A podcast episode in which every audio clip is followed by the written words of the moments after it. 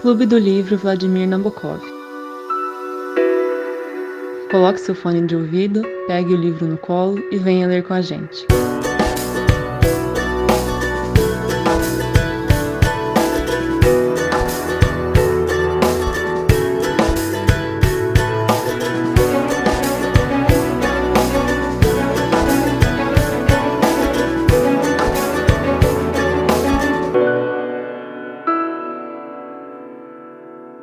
Oi, gente. Hoje a gente vai começar uma reunião de um livro novo, que é o Memórias do Subsolo, do Dostoiévski. Ele é um livro um pouco mais curto dos que, dos que, que os que a gente estava lendo antes, mas ele é bem interessante. É, só para explicar, ele é dividido em duas partes. E aí, segundo palavras do próprio Dostoiévski, no primeiro trecho, intitulado Subsolo, o próprio personagem se apresenta, expõe seus pontos de vista e como que deseja esclarecer as razões pelas quais apareceu e deveria aparecer em nosso meio. No trecho seguinte, porém, já se encontrarão realmente memórias desse personagem sobre alguns acontecimentos da sua vida. E só para fazer um adendo, ele, o Dostoiévski explica antes que tanto o autor quanto o texto das memórias são naturalmente imaginários, então não são memórias dele próprio. Então hoje a gente vai começar com a primeira parte, que é intitulada O Subsolo, que é uma parte bem filosófica, né? Como os meninos da palestra já tinham dito antes. Quero perguntar uma coisa já, já vou fazer uma pergunta, você pode fazer? Acho que, a gente, acho que que a gente resumir o que aconteceu de enredo, porque não tem nenhum enredo, né? Só pensamentos, filosofias. Mas vocês entendem subsolo num sentido metafórico? Eu entendi. Eu acho que essa talvez seja a grande pergunta, né? O que a gente entende que é o subsolo e o que é aquele castelo de cristal que vai aparecer mais pro final. Eu, eu confesso que eu não entendi, tipo, foi o que eu fiquei me perguntando enquanto estava lendo. Mas já falava que eu acho que o subsolo é tipo o estado do homem de consciência, que ele está sempre pensando, mas ele nunca sai no mundo real e faz as coisas, ele fica sempre embaixo da terra pensando, ruminando e assim. Eu entendi é, que era isso. Eu também pensei em algo nesse sentido de consciência, consciente. Não sei o que vocês pensaram, Gustavo. É... Então, eu uma coisa que eu pensei, eu não sei se tem, se eu estou viajando muito, se tem muita associação, é, não, não é propriamente a questão do subsolo, né? Mas uh, quando ele fala que ele ele é um homem doente, bem no comecinho, né? Quando ele é um homem doente, um homem mau, e que ele não, não se trata e ele nunca, nunca se tratou, né? Uh, e aí eu pensei, uh, isso me fez uh, fazer uma associação com, com um grande autor de, dos inícios do século XX, que é o Marcuse. Não sei se vocês já tomaram contato com a obra dele. E o Marcuse ele vai falar sobre a, a debilidade do eu, né? É, durante é, o período histórico das sociedades industriais e nacionais, né? E aí, uh, quando ele fala, né, sobre, sobre essa doença, né, é, sobre essa suposta maldade que encerra, se encerra nele, né, uh, me, me veio isso, essa debilidade, essa mortificação do eu, é, Freud chega a falar um pouquinho dessa questão também. E de cara, né, portanto, me veio me veio essa essa associação na cabeça. Não tanto com relação ao subsolo, né? Uh, mas já, já, já se percebe nesse título uh, que é algo metafórico, assim. Mas é isso. Gente, vou pedir desculpa que a gente esqueceu de apresentar o Gustavo antes. É... Gustavo, se você quiser se apresentar. É porque você é um membro novo, digamos assim. Ah, não, claro. É... Eu peço desculpas também. Eu acabei me, me é, imergindo aqui e esqueci. Bom, uh, muito bom dia a todos. Eu sou Gustavo, sou amigo de longa data já do Fernando e da Carol também. É, eu vou, vou falar um pouco sobre o que eu faço né, da vida e, enfim. É, eu estou no quarto ano de Ciências Sociais pela Unesp. É, logo menos já estou me formando. É, eu sou professor também num cursinho popular em Araraquara, que é a cidade onde eu estudo. É, e eu tenho muito apreço pela, pela literatura, é, não somente pela, pela literatura, mas por textos é, mais teóricos também. Acho bem interessante. Acho que a leitura ela nos possibilita formas de, é, de entender o mundo, compreender o mundo, criticar o mundo e transformar o mundo também, né? É, bom, isso é uma tarefa que a, que a leitura nos propõe.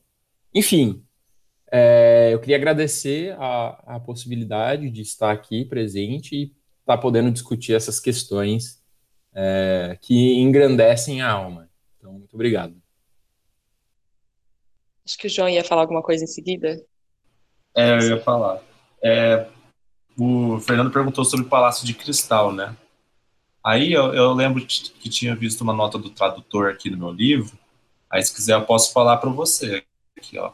É, o Palácio de Cristal é uma alusão a uma passagem do romance programático O que Fazer, de Tchernichevsky, escrito na prisão em 1863, que ele expõe didaticamente os, os ideais utópicos dos democratas revolucionários e cria a imagem de um palácio de cristal, inspirado em um edifício de vidro construído em Londres para uma exposição internacional como metáfora da sociedade socialista do futuro. Então, esse Palácio de Cristal é, é basicamente essa metáfora do, do, socialismo do futuro, né? É por isso que ele fala de, dele. E sobre o subsolo, não sei, cara, eu acho. Eu também acho bem vago, assim, é, a minha interpretação sobre o que, que é, mas eu. Eu acredito que seja um estado de espírito, assim mesmo, tipo, de um, um estado melancólico que, sei lá, de uma alta consciência, não sei algo nesse sentido. Mas eu eu estou disposto a qualquer interpretação, porque eu eu não tenho certeza de nada assim no né, no que no que que é isso, né? O que que é o subsolo? O que que ele quer dizer com esse subsolo? É, eu separei um trecho aqui no terceiro capítulo que retoma isso que o Turonco falou no primeiro, que ele continua falando isso da doença. Ele fala assim: neste frígido e repugnante semi-desespero, nesta semi-crença, neste consciente enterrar-se vivo por aflição no subsolo por 40 anos. Nessa situação intransponível, criada com esforço e, apesar de tudo, um tanto duvidosa, em toda esta peçonha dos desejos insatisfeitos que penetraram no interior do ser, em toda esta febre das vacilações, das decisões tomadas para sempre e dos arrependimentos que tornam a surgir um instante depois, em tudo isto é que consiste o, su o sumo daquele estranho prazer de que falei. Eu não lembro qual que é o estranho prazer, mas, tipo, alguns, alguns elementos dessa passagem, tipo, pura aflição, é, decisão tomada para sempre, é, arrependimento que torna surgir um instante depois, me mostra que é, tipo, é, características do homem de consciência. É, assim, eu acho difícil ter uma interpretação única que explique de maneira é, satisfatória tudo o que possa significar esses termos metafóricos que a gente está discutindo. Mas, assim, para talvez ampliar um pouco mais o debate e colocar pensamentos diferentes, eu acho que para mim o subsolo, como o Lucas falou, talvez seria um lugar reservado ao inconsciente, né? É, o solo seria a nossa consciência, aquilo que é firme, aquilo que nos mantém seguros, aquilo que é material e concreto, né? E que é possível de ser detectado no mundo real. Agora, o subsolo é aquilo que a gente não consegue atingir a uma primeira vista, no primeiro plano material, é, com facilidade e solidez, né? E eu acho que toda é, todo o ensaio, talvez filosófico, que ele vai desenvolver nessa primeira parte do livro, vai é, tentar explicar um pouco disso, porque ele não quer é, dar essa ideia de que as seguranças e a solidez de um solo constituído vai fazer com que o homem e a humanidade sejam felizes tanto socialmente quanto espiritualmente quanto humanamente.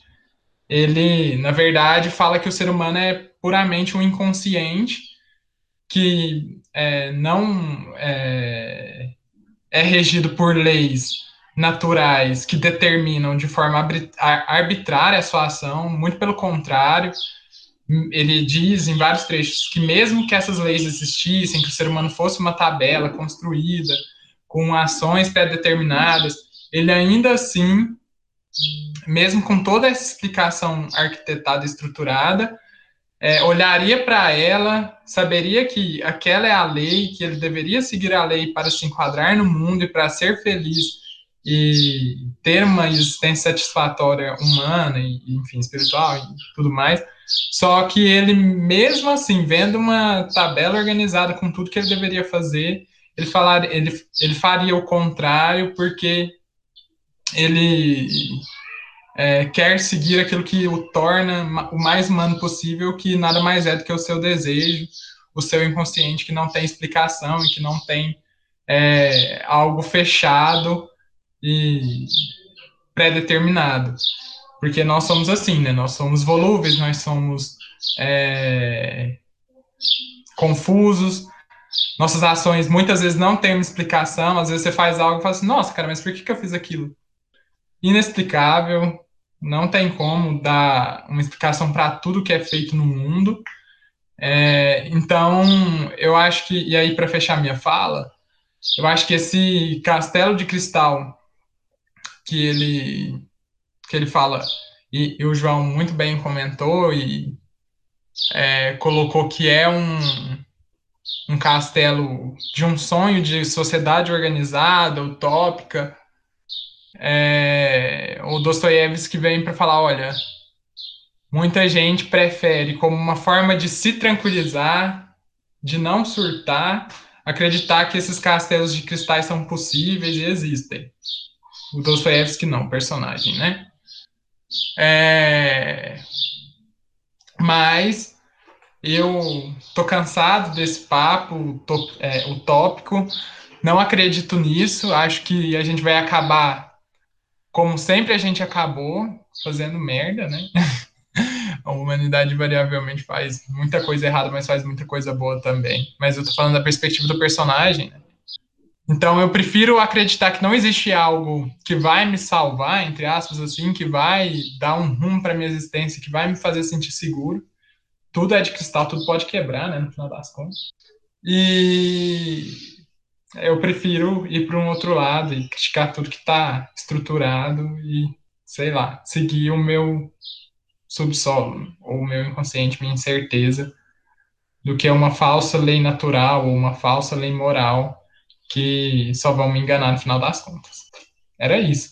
Eu não tenho muito mais para comentar, não. É era um comentário geral, tem alguns trechos que eu marquei na minha primeira leitura do livro, mas vou deixar vocês falarem, que isso era, acho que era o principal que eu tinha a dizer, assim. Gostaria de agradecer primeiramente, que eu não lembrava dessa, desse trecho que o João trouxe, dessa nota, e ajudou bastante, como o palestra também reiterou.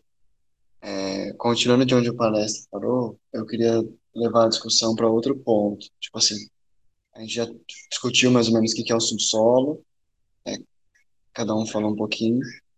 É, e aí tem aquela distinção que ele faz do homem de consciência e do homem de ação. E ele se coloca como um homem de consciência. É, e, sinceramente, é um negócio que eu penso bastante. A Carol fala muito isso para mim, que eu penso muito nas coisas e, tipo, fico pensando o que que, ah, se eu fizer isso, o que vai acontecer depois, o que vai acontecer depois, e tento pensar, tipo, ao infinito, em todas as possibilidades e assim por diante, e não faço nada, tipo, faço muito menos do que eu poderia fazer se eu simplesmente não pensasse e agisse. E é um negócio que me fez pensar, sabe? se vocês, se cada um de nós, se a gente, tudo que fosse fazer, a gente tivesse, a gente soubesse com certeza, probabilidade de dar certo, probabilidade de dar errado, não sei o quê, será que a gente arriscaria? Será que a gente estaria onde a gente está hoje? Será que a gente poderia estar em um lugar melhor? Como seria? Será que a gente não se tornaria pessoas é, amedrontadas, cheias de medo, de, e simplesmente entrasse nesse estado de inércia que ele menciona? É, mas eu achei interessante que ele faz um contraponto. Eu não sei se é uma contradição ou se é simplesmente ele expondo, é, ele expondo essa contradição, contradição interna. Porque ele fala ao mesmo tempo que ele é um homem de consciência, e depois, é, capítulo ele começa a falar de vontade no capítulo 5 e depois no capítulo 6 que ele fala assim: é, o homem sem vontade, ele não é nada senão um pedal de um órgão, senão uma tecla de piano. Então, tipo assim, você só é você se você tiver vontade. E eu gostaria de ver o que vocês acharam, se vocês acharam que é uma contradição também. Olha, então, eu acho que o que o personagem é é em si contraditório. Eu acho que essa era, essa era a intenção do Dostoiévski, até para que tipo, ele, tá, ele tava numa época, do Dostoiévski, que tava surgindo esse, essas tentativas de construir esses palácios de cristais, né, esses sonhos utópicos, tipo, ah, o homem sabendo da ciência, sabendo o que, que é melhor para ele, o que, que é a noção de bem, o que é a noção de liberdade, o que é a noção de tudo isso, ele vai ele vai começar a parar de ter guerra, vai começar a parar de agir de modo tão malvado e tal. Era isso que o Dostoiévski estava vendo. E a partir disso, ele criou um personagem bem humano e para ser bem humano ele foi bem contraditório. Então, eu acho que esse é um, é um dos grandes pontos do livro, assim, que é que é o, o ser contraditório, que é falar é falar para as utopias e falar, bem, não dá para não dá para você viver só de ciência, só de o que, que é o melhor para o homem, o que, que é a vantagem melhor para o homem, o que, que é viver da liberdade, do bem, do bem em si e tudo mais, sendo que o homem ele não ele pode até ver que é, é o melhor para ele, mas ele não vai fazer o que, o que é o melhor para ele, porque ele é um ser contraditório. Ele, ele é muito mais complexo do que a ciência explica, né? E, eu acho que é mais nesse sentido. E é bem legal o que você falou, é, porque é justamente isso o ponto do livro. É, é, um, é um personagem contraditório mesmo. É, é, se vocês não se importarem, eu gostaria de, de, de fazer outra associação, né, com a, com, com que vocês, né, com que a gente está discutindo aqui. É, ao ouvir a fala de vocês, eu percebo claramente que o Dostoiévski é um niilista, né? E, e aí, o, o que é o niilismo, né? Só para deixar uh, claro, assim, né, a grosso modo, é, o niilismo é uma lenta caminhada em direção ao abismo, e enquanto o niilista é o acusador dos outros, de si, da existência e de tudo, o sacerdote, o utópico, o sonhador, o crente, o fascista e o iludido, todos esses criam ficções para justificar suas acusações a este mundo e assim tornar a vida mais suportável. É, pobres negadores, eles preferem querer o nada a nada querer. Ou seja, o niilista quer viver, mas só pode fazê-lo de modo doentio, impotente, estendendo uma grande cortina negra sobre a realidade para não encará-lo, né? É, quando, quando o Gabriel estava falando, eu percebi, é, ele disse de outras palavras, basicamente a mesma coisa que eu acabei de ler é, aqui no, é, é, um, é um canal, não é um canal, é um blog, chama Razão Inadequada, né? E aí ele fala sobre diversas vertentes filosóficas, e aí eu, eu abri aqui no, no, no niilismo, né? E é, percebe-se claramente né, que o, que o, o Dostoiévski está dentro desse, desse panorama filosófico de, de questionar tudo, de não ter certezas, né? É, a única certeza, na verdade, que a gente pode falar sobre o Dostoiévski, sobre o Dostoiévski é que ele tem incertezas, né? Uh, e eu acho também que, é, um certo sentido, faz, faz é, tem, tem, tem razão em, em, se criticar é, esse o modo como a ciência, né, uh, ela produz os conhecimentos e, por consequência, produz o progresso, né? É, como, como o João estava falando, né, que uh, e até o Gabriel também, que a ciência ela não, ela, ela, ela não prevê todas as ações, tudo aquilo que o ser humano vai fazer. E, e em outro sentido, eu queria é, afirmar para vocês, né, que é, se a gente considerar a ciência, né, em outras palavras, o esclarecimento, em sentido aqui é, é, bem aquele sentido que o Horkheimer ele, ele nos põe, uh, o esclarecimento ao momento em que ele desencanta a natureza e ao momento, e ao momento em que ele desencanta o homem, ele produz o progresso. Mas no progresso, em, nele, dentro dele, está inscrito o regresso também, né? É, está inscrito a vida e a morte também, numa numa acepção bem, bem dialética, né? E é, é bem interessante notar como, como, que, como que dá para se fazer várias associações é, entre os mais diversos autores com Dostoiévski, né? Eu acho que uh, o motivo principal disso é que ele está vivendo ali é, em, em, princípios não, né? Ele vive é, o, o século XIX bem, bem estendido, né? Ele, ele nasce em 21, 1821, é, e ele morre, se não me engano, em 1881, 82, né? Então ele, ele vive nesse contexto de é, que se fala, né, em literatura sociológica, política, que é o século das ciências, né?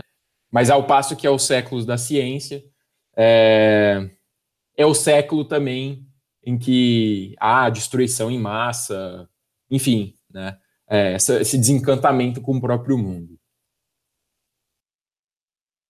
Eu vou ler um trecho que sobre isso que o Gustavo acabou de falar, que o Dostoiévski deixa bem, bem claro também esse posicionamento. Ele fala assim, ó, o homem gosta de criar e abrir, e abrir estradas, isso é indiscutível mas porque ama também a paixão, a destruição e o caos, diz ele. Que aí é exatamente isso ele acabou de falar. Ao mesmo tempo que a gente tem a ciência estourando aí, é, nesse momento que ele está escrevendo, essa mesma ciência ela é utilizada é, por causa de destruição, né? Então, acho que eu tinha outro texto para complementar. Mas é isso, no mesmo tempo que o homem, sei lá, desenvolve é, todo o conhecimento dele na microbiologia, ele vai lá e aplica isso para fazer uma, uma arma biológica. Ao mesmo tempo que ele desenvolve os estudos na radiação para fazer a radioterapia, ele me cria a bomba atômica. E isso, tipo assim, não é de agora. Se você for pensar, se você pensa em ciência, em conhecimento, isso sempre foi acontecendo. Então, sei lá, quando descobriram o fogo, era até então para você cozinhar seus alimentos. Mas aí vem e alguém descobre a pólvora, com isso descobre a explosão, com isso desenvolve uma arma e causa destruição. Então é isso que ele fala nesse trecho. É... Eu vou procurar aqui outro trecho nas minhas marcações, mas se eu achar o complemento eu falo, se alguém quiser falar. É, só para complementar o que o Lucas falou, né? O, uma o, o, o, exemplo máximo, né, a máxima expressão dessa, dessa, dessa dialética do, do esclarecimento, né, dessa, desse progresso contendo em si a sua negação, que é o regresso. A máxima expressão disso é com a Primeira Guerra Mundial, em 1914, né? O, o, a Belle Époque, né, que é o período histórico que vai de 1870 a 1914, é concomitantemente o século, o, o momento em que a França ela desenvolve ao máximo ali o não somente a França, né, mas um exemplo mais colocado para a gente conseguir é, atingir, né, conseguir compreender. O, a Belle Époque é justamente esse período em que é, a ciência mostra sua cara e coloca os seus progressos né, ao, ao mundo. Uh, uns exemplos disso que são, são claros, né? É, a eletricidade, uh, a engenharia hidráulica, né? Colocando os banheiros dentro das próprias casas, né? Isso modifica completamente uma gama de relações familiares, uma gama de relações sociais, por incrível que pareça. É, o carro, o próprio carro, tem um autor que ele fala a seguinte frase, e é muito interessante: o automóvel é a guerra. Porque na medida em que o automóvel ele foi é, inventado para para é, encurtar as distâncias, não encurtar as distâncias, mas encurtar o tempo no, do nosso deslocamento, ele foi usado também durante as, as duas grandes guerras para produzir destruição em massa. Então, é, só para complementar o que o Lucas havia, havia falado, né? Gente, eu vou continuar nessa mesma toada que o Lucas e o Gustavo estavam falando, é, que é basicamente o seguinte, a gente não precisa nem olhar para os maiores exemplos, tipo a Primeira Guerra, esses, essas coisas horrorosas que aconteceram. Porque eu, eu acho que ele faz uma. Ele consegue mostrar como isso se encontra nas simples coisas. Então, ele, o trecho que eu selecionei, só para introduzir, é que ele fala assim: pode dizer tudo da história universal, tudo quanto possa ocorrer à imaginação mais exaltada. Só não se pode dizer o seguinte, que é sensata. Porque é, é claro que a história não é algo, é, não é algo, não é algo, não é um ser humano. Então, obviamente, ela não é racional mas ela é formada por seres humanos, então talvez o resultado pudesse ser racional. Mas o que ele mostra é que apesar da gente ser um ser, é, um ser que consegue desenvolver as mais avançadas áreas da ciência, a gente escolhe agir por nossas vontades, não conscientemente, inconscientemente. E tipo assim, o que ele mostra no final do século XIX é, é o que a gente sabe hoje pela economia comportamental, sabe? de você ter que mudar o modelo de o modelo, o modelo matemático, como você enxergava o ser humano de um ser humano racional, o homo econômicos, para uma racionalidade mitigada, porque a gente não tende a enxergar das mesmas formas é, as probabilidades de ganho e perda e assim por diante. Então, o que ele faz de mostrar que a gente é consciente a gente vai agir predominantemente por meio das nossas vontades, é, eu acho que é muito importante. E aí eu daria um exemplo agora, tipo a quarentena, que assim, a gente tá vivendo uma pandemia. Desculpa, é, só para continuar de onde eu tava, é, a gente tá na pandemia. Só que é a pandemia que a gente tem mais acesso a, a informação e informação cientificamente verificada, sabe? Então, tipo assim, se fosse para lutar contra a pandemia e dar de 10 a 0 na pandemia, esse era o ano. Tipo, na, na gripe espanhola, os caras não sabiam nem que, que vírus era, sabe? Hoje a gente tem o código genético isolado, a gente acompanha as modificações, a gente sabe que no Brasil o vírus veio da Itália, veio dos Estados Unidos, veio de não sei aonde. Então, isso acho que só comprova como a gente tem a consciência, a gente, ainda mais hoje, tem um acesso a informações, mas as pessoas escolhem seguir à vontade. Não é uma escolha racional, é uma escolha irracional. Eu acho que era isso. Eu tenho um trecho que eu marquei sobre isso, que é meio a resolução que o narrador traz pra gente. Fala assim. De fato, se a vontade se combinar um dia completamente a razão, com a razão, passaremos a raciocinar em vez de desejar. Justamente porque não podemos, por exemplo, conservando o uso da razão, querer algo desprovido de sentido, e deste modo ir conscientemente contra a razão e desejar aquilo que é nocivo a nós próprios. É bem que você acabou de, de falar. É, continuando tudo aí que vocês falaram, eu marquei um trecho que explica um pouco principalmente do que o Fernando falou agora. É, eu, por exemplo, tenho um amigo, mas vejam só, Ele é amigo dos senhores também. E de quem? De quem ele não é amigo? Ao se preparar para realizar uma ação, esse senhor começará por explicar-lhes, de maneira clara e pomposa, como precisamente ele deve agir para estar de acordo com as leis da razão e da verdade. Isso não é tudo, ele falará aos senhores com paixão e emoção sobre os interesses humanos normais e verdadeiros. Criticará com ironia os idiotas míopes que não entendem nem suas próprias vantagens, nem o verdadeiro significado da virtude, e, e exatamente 15 minutos depois, sem que haja qualquer motivo repentino exterior, mas precisamente por alguma coisa interna que é mais forte do que todos os seus interesses, ele aprontará uma das suas, fará claramente o inverso do que dissera pouco antes, agirá contra as leis da razão, contra os próprios interesses e contra tudo. É um exemplo claro, né, do que o Fernando falou. De como, como que as pessoas não agem de acordo com, com o que é estipulado racionalmente, né? Com que, sei lá, ah, isso vai ser benéfico para mim, vai ser benéfico para minha família, vai ser benéfico para todos. Mas às vezes ela só olha para tudo isso, todo, todas as estatísticas, as estatísticas, todo, tudo que ela pensou, tudo que os outros pensaram e fala: Ah, você quer saber? Eu vou, eu vou seguir meu rumo e dane-se isso aí, eu vou, eu vou fazer o que eu quero. E assim vai a, a vida humana. Eu tenho um trecho para ler depois disso que o João falou, que todos, tudo que os meninos falaram também, que o Dostoevsky ele chama é, isso que todo mundo está falando de consciência hipertrofiada, né?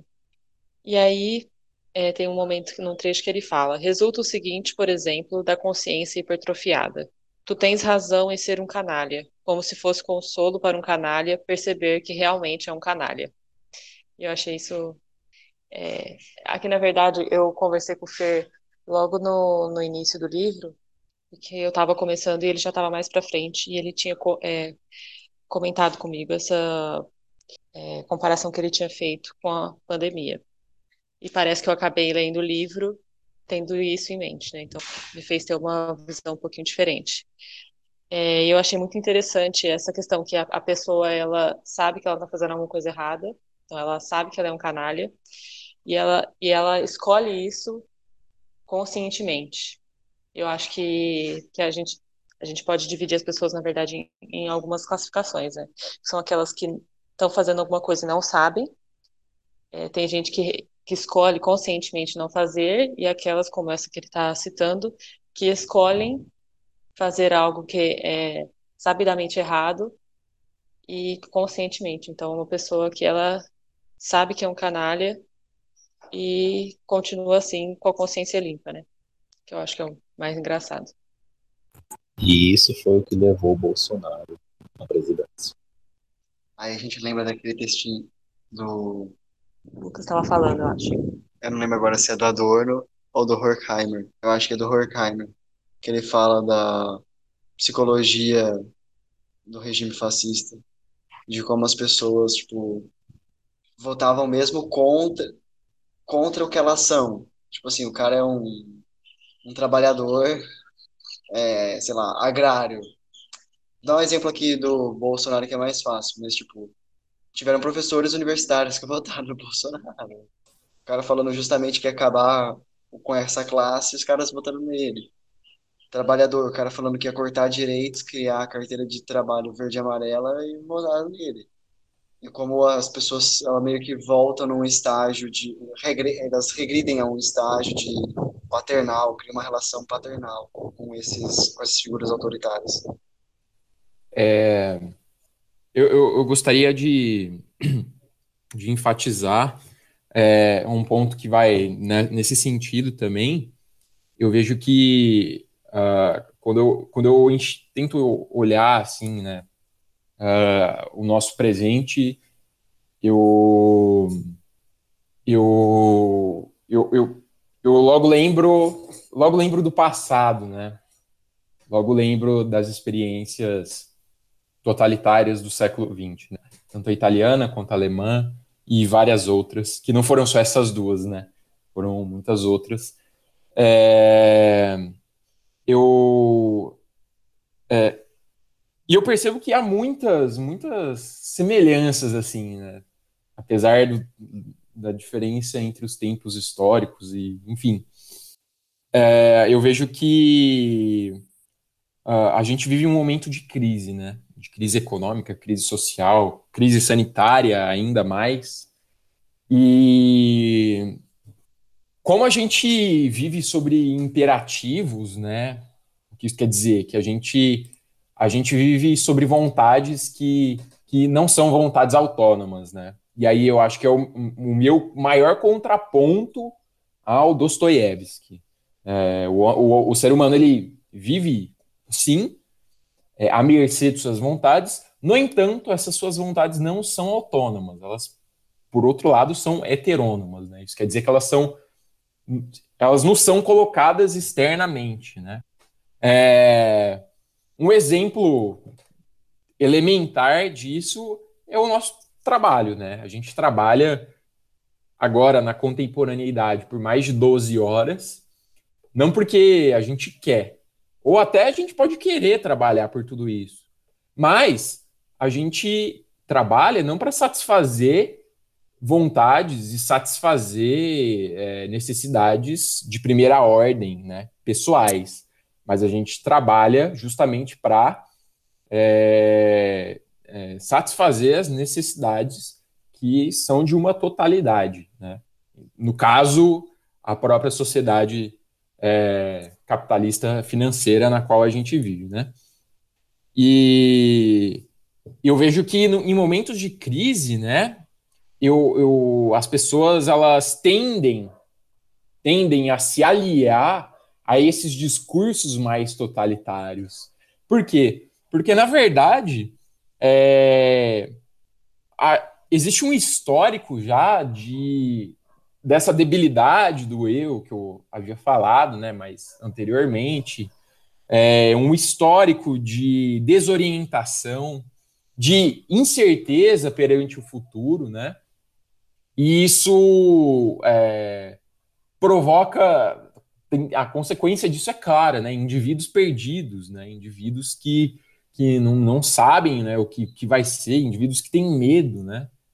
E esses discursos to totalitários, totalizantes, eles, eles têm a proeza de conseguir é, dar uma certa certeza né, para as pessoas. E, e, o que o Fernando falou é exatamente isso, né? Ou seja, o medo, ele é geral, todo mundo tem medo. E por mais que uma personalidade única é, ela, ela, ela diga contra essas pessoas, ainda assim, por essa personalidade oferecer lá um certo conforto, oferecer uma certeza, né? É, é, essas pessoas vão e, e, seguem, né? Como, como é o caso do Bolsonaro, o caso, enfim, do Hitler, do Mussolini, do Franco na Espanha. É, e, e, é muito interessante, né? Como, como, esse, como esse texto ele fala de tanta coisa, né? Que a gente está vivendo atualmente. Ah, e sobre. Eu queria dar, se não for estender muito, né? E inclusive peço desculpas já por, por ter estendido, mas eu essa questão da pandemia, né? Eu vejo que é, a, a pós-modernidade ela triunfou é, num sentido de produzir um indivíduo super hedonista, né? O um indivíduo que quer viver prazeres é, inacabáveis, né? E, é, eu vejo, eu, percebo muito isso durante a pandemia, quando eu passo de carro, sei lá, de frente a um bar e eu vejo lá aquela aglomeração, aquela, aquele, mano, aquele, sabe, aquele, aquele tanto de gente dizendo, não, eu posso morrer amanhã, então eu tenho que aproveitar absurdamente é, todos os momentos, assim, né? E, na verdade, isso, isso é uma... É um indivíduo super, super hedonista, né? Os prazeres, eles não são mediados pela, pela consciência ou pela racionalidade, pela razão, uma razão objetiva, mas muito pelo contrário, uma razão subjetiva, né? Enfim, é, é, mais ou menos nesse sentido, não sei se ficou claro. Ficou claro, sim. Muito bom. tenho vergonha de comentar depois de você falar. Exatamente. Nem leu o livro e tá mandando ver, né? Eu só queria comentar uma coisa, é, talvez fuja um pouquinho do que a gente falou, mas é que lá eu queria talvez resgatar uma discussão que os meninos mesmo falaram, o Lucas falou sobre as consequências é, de- é, maléficas, não sei se eu posso dizer assim, ou a desumanização que a ciência pode trazer em alguns momentos, né? Como na bomba atômica, o Fernando falou da incapacidade de dar conta de todas as questões que surgem de maneira imprevisível, é, como a pandemia e tantas outras questões que a gente ainda não tem solução para elas hoje, seja no âmbito médico, seja no âmbito é, filosófico e científico é, propriamente dito em várias áreas, né? Por exemplo, a gente não sabe se realmente é, como a gente foi criado, né? Assim, existem teorias, mas nada é 100% garantido ainda. Não sou negacionista da ciência, não. Só estou falando que a gente precisa cada vez estar reestudando aquilo que a gente estudou e criando novas perspectivas, né? Ainda, é, eu acho que a gente precisa aprender mais e desenvolver mais o que a gente tem enquanto método científico. Então, por isso, a ciência já não explicaria tudo e não daria conta da vida do homem. Não que ela não mereça existir e não seja necessária para a gente. E outra coisa, em outros livros, né, e, e talvez é, em outros autores também isso se repita, o, existe uma ideia de que o Dostoiévski coloca de que a beleza salvará o mundo, né? É, então não é a religião que salvaria o mundo, não é a ciência que salvaria o mundo, não é a humanidade que salvaria o mundo, né? Mas no final das contas a beleza em si. E eu acho que talvez é, eu não lembro se ele nega aqui no, no Memória do Subsolo essa beleza em si, mas o caráter. E aí, o que eu queria dizer é: em meio a todo esse turbilhão, né, a ciência não consegue entregar uma vacina rápido por enquanto. É, a gente tem muita dúvida sobre como que vai ser tudo daqui para frente. É, enfim, algumas explicações religiosas talvez não confortem a todos mais.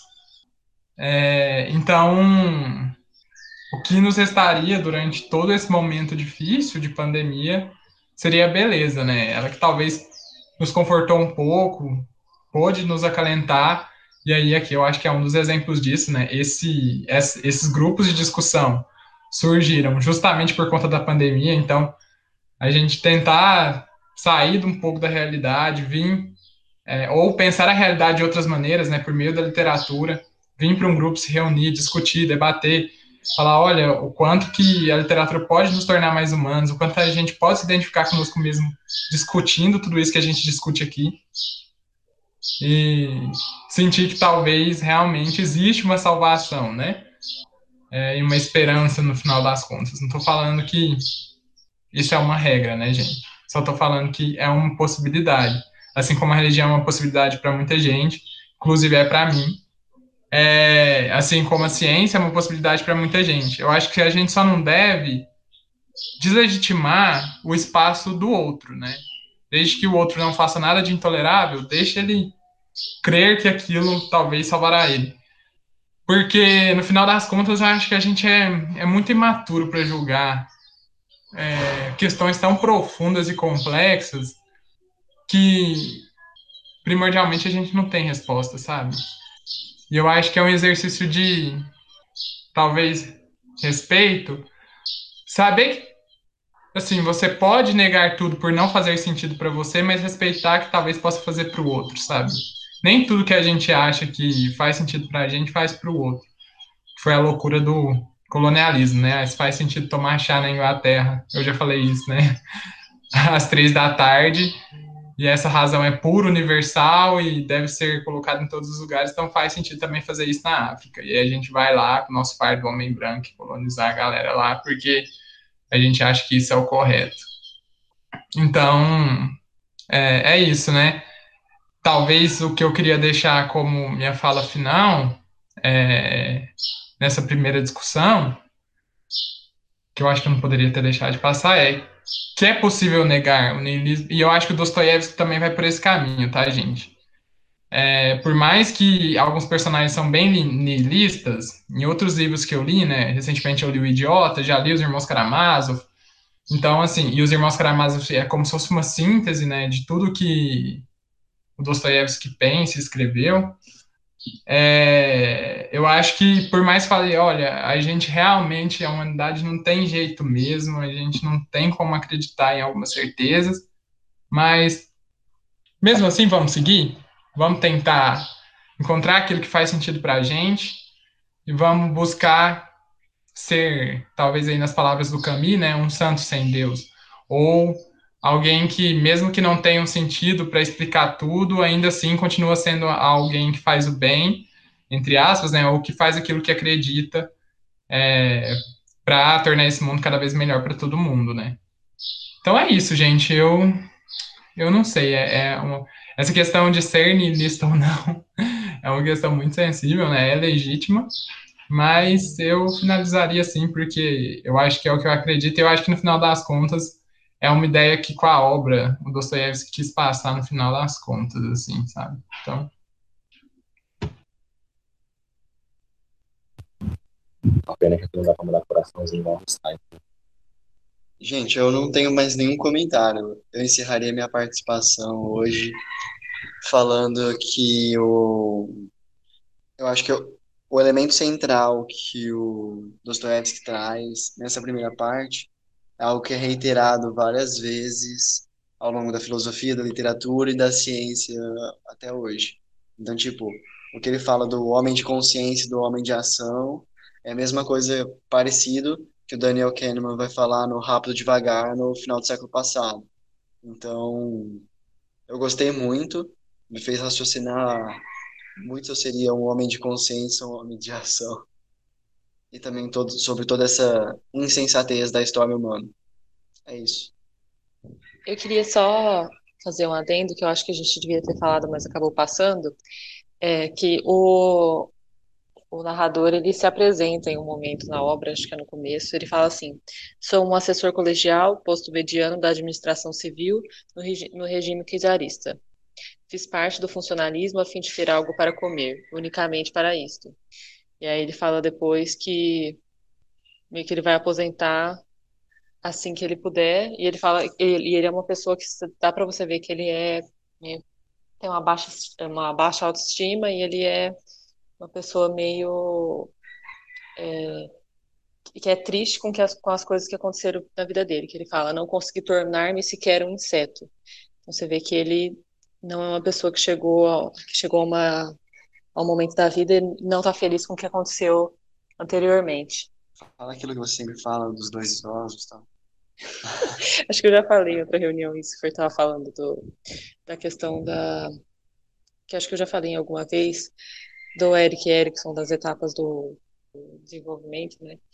E aí que ele fala que há dois tipos de pessoas, né? Que a, tem a pessoa que, que envelhece que ela é feliz com tudo que passou na vida dela, e é a pessoa que ela vai estar sempre é, infeliz e pensando no que ela poderia ter feito e deixou de fazer. E me parece que o, o narrador seria esse segundo caso. Né? Só isso. Só resolvi falar isso porque eu acho que vai ser importante para a parte das memórias, né? que é a segunda parte. Se ninguém quiser falar mais nada, eu só queria fazer uma última pergunta para vocês. Nada a ver, palestra. É que assim, eu. Sobre essa. Eu acho que uma das maiores incertezas que a gente tem, a gente já, já até discutiu isso, é, quando a gente estava finalizando, Cem Anos de Solidão, é a morte, né? Não, não tem como, assim. É, até que eu contei aquele caso do, do Conde Guimarães Rosa e tal. Não sei se vocês lembram. E aí, o que eu queria perguntar é que aqui ele fala muito dessas incertezas e possíveis certezas, e que se a gente tivesse certezas, a gente agiria de forma mais racional. É, assim, essa é a ideia do talvez do homem de ação, né? Vamos colocar entre aspas assim. de que se a gente tivesse uma tabela organizadora de todas as nossas é, leis naturais e humanas, a gente seguiria para um estado positivo da sociedade. Aí eu eu eu estava pensando, acho que uma das maiores incertezas que a gente tem, como eu disse, é a morte, né? Não tem como, a gente não sabe quando que a gente vai morrer, o dia que a gente vai morrer, o dia que a gente vai perder uma pessoa amada, como que as coisas acontecem. E eu estava lendo as intermitências da morte, né? Acabei semana passada. É, assim, a gente não discutiu, mas pro, pro clube, pro diretório lá da faculdade, né? O, o diretório do nosso curso de medicina abriu lá para os estudantes de medicina, o Clube do Livro. E aí, no Intermitências da Morte, assim, acontecem várias coisas, vai um spoiler aí, tá, gente? Então, me perdoem, mas eu preciso falar chega um momento que a morte, né, a senhora morte, vamos colocar assim entre aspas, ela decide que antes de uma pessoa morrer, ela vai enviar uma carta é, falando que essa pessoa ainda tem oito dias de vida antes de sua morte. Então, isso é uma das coisas que acontece, acontece muitas outras coisas. E aí, é engraçado, e é uma coisa que eu queria perguntar para vocês. Vocês acham que se a gente soubesse que a gente morreria em oito dias, seria algo é, interessante para a gente, porque a gente conseguiria organizar essas nossas pendências, né? Conseguiria agir segundo uma lei ordenada e faria tudo que deveria fazer enquanto restasse esses oito dias de vida aí para a gente é, arrumar tudo. Ou vocês acham que geraria mais caos, as pessoas começariam a ficar loucas e seria o apocalipse na Terra, assim? Com toda certeza, o Apocalipse. Olha, pela vasta gama de filmes que eu já assisti, seria o Apocalipse. Eu acho que a gente não está num nível de evolução suficiente para a gente conseguir é, lidar com um tipo de notícia dessas. Então, eu acho também que seria o caos. Na verdade, tipo, eu não sei muito de teoria de jogos, mas por você ter certeza de um fim e você não saber quando esse fim é, transforma a vida num jogo finito. Isso tem diversas consequências. Então, assim, eu acho que tanto você ter certeza da imortalidade ou ter certeza da data da morte, não, não é que seria ruim ou não é que seria bom, seria outro jogo, entende? Não seria a mesma vida que a gente vive, pessoas antes de nós sempre viveram. Então, não sei até que ponto. É difícil falar que vai ser bom ou ruim, vai ser totalmente diferente. E, e depende também do de cada um, né? Desde o, da tanto que essa pessoa acha que ela viveu tanto que ela tinha que ter vivido antes, até como ela vai lidar com essa com essa notícia, né? Acho que varia muito dependendo de cada pessoa. Pode falar, João. Eu só ia. É, eu, só ia eu só ia concordar com o Fernando. Eu achei bem legal a análise dele. Eu acho que é mais ou menos por aí que eu penso também. É que é muito doido, né? Assim, eu acho que talvez pensar nisso, que é o que muita gente gostaria de talvez saber, outros detestariam saber, como a Carol falou, né? É muito particular. Mas pensar essas coisas principalmente relacionados à morte, eu acho que é uma das questões que a gente, enquanto humanidade, mais tenta vencer, é complicado, sabe?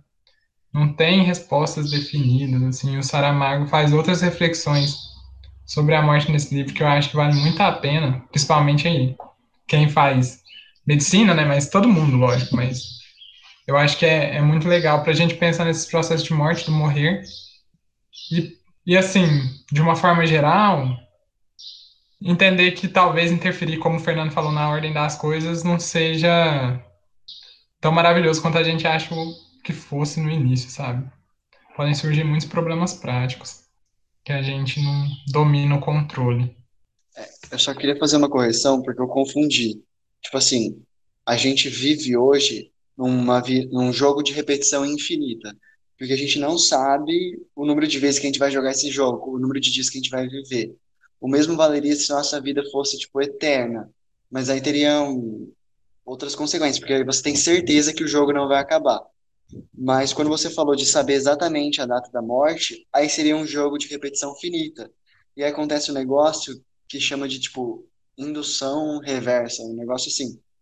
Que é, tipo, você imagina como seria o último cenário possível, e você vai regredindo ele até o primeiro dia. Então você nunca tem uma ameaça de punição.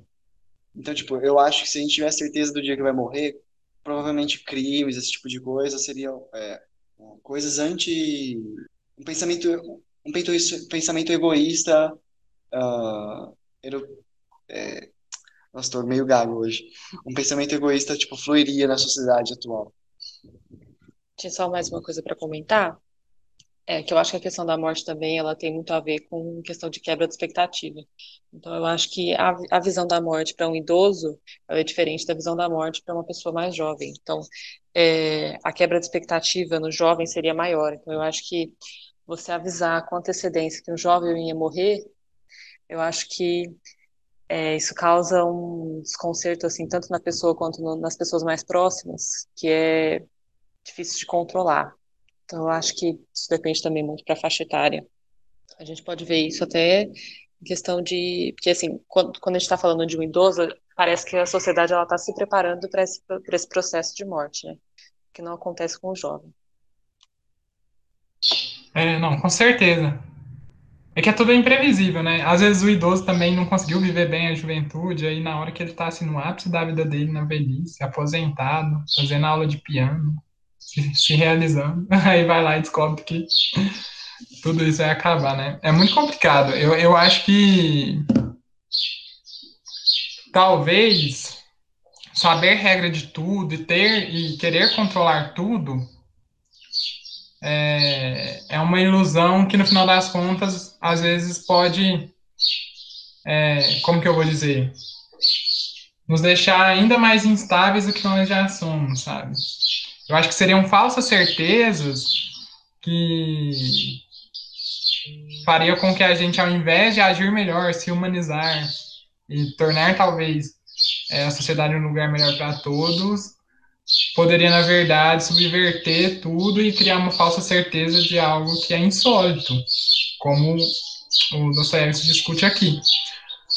Por isso eu acho que talvez eu concordo muito com o Fernando de que é, esse é, inesperado da vida, né, esse descobrir-se da vida, e não a descoberta em si, da data que você vai morrer, mas cada descoberta que você vai fazendo nos pequenos dias e como aquelas descobertas, os pequenos dias vão fazendo sentido para você continuar na sua existência, que isso que dá o caráter de felicidade e um instante que vale toda uma vida, né? No Idiota, Dostoiévski fala isso, e ele fala que ele trocaria, né? Ele, ele, o Dostoiévski era epilético, e ele fala num determinado trecho do livro, ele descreve o ataque epilético, ele fala que antes do ataque epiléptico ele sentiu uma sensação de plenitude, satisfação, que era um instante de vida dele que ele não trocar, que ele trocaria esse instante por qualquer, pela vida inteira dele.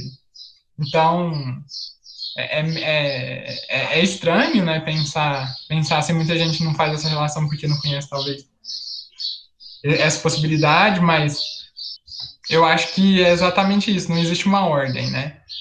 E existe essa casa, essa descoberta e esses momentos de descoberta que podem valer a vida inteira. E o Dostoiévski, acho que no, em outros livros, vai, vai tentar tratar disso.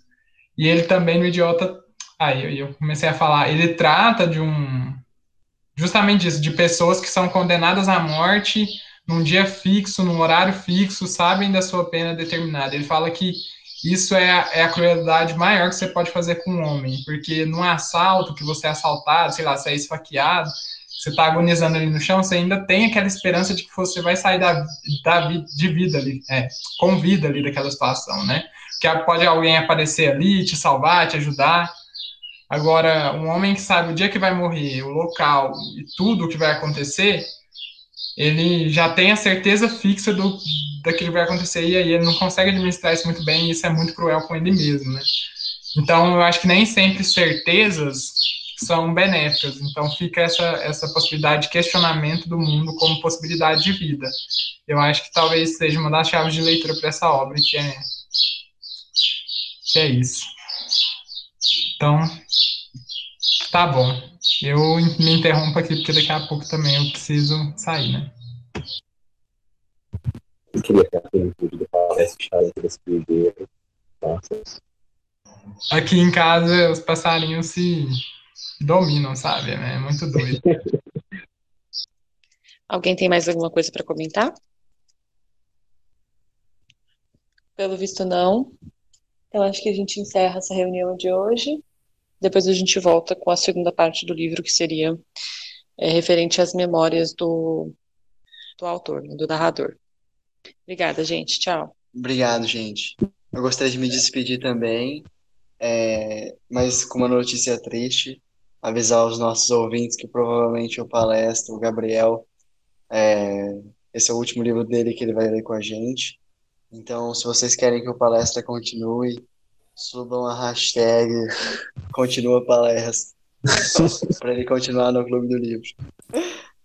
Hashtag fica palestra. Gustavo, não sai ainda que a gente conversa depois que para a gravação. Ok. Então, é isso. tchau, gente. Tchau, gente. Muito obrigado. Tchau, tchau. Valeu.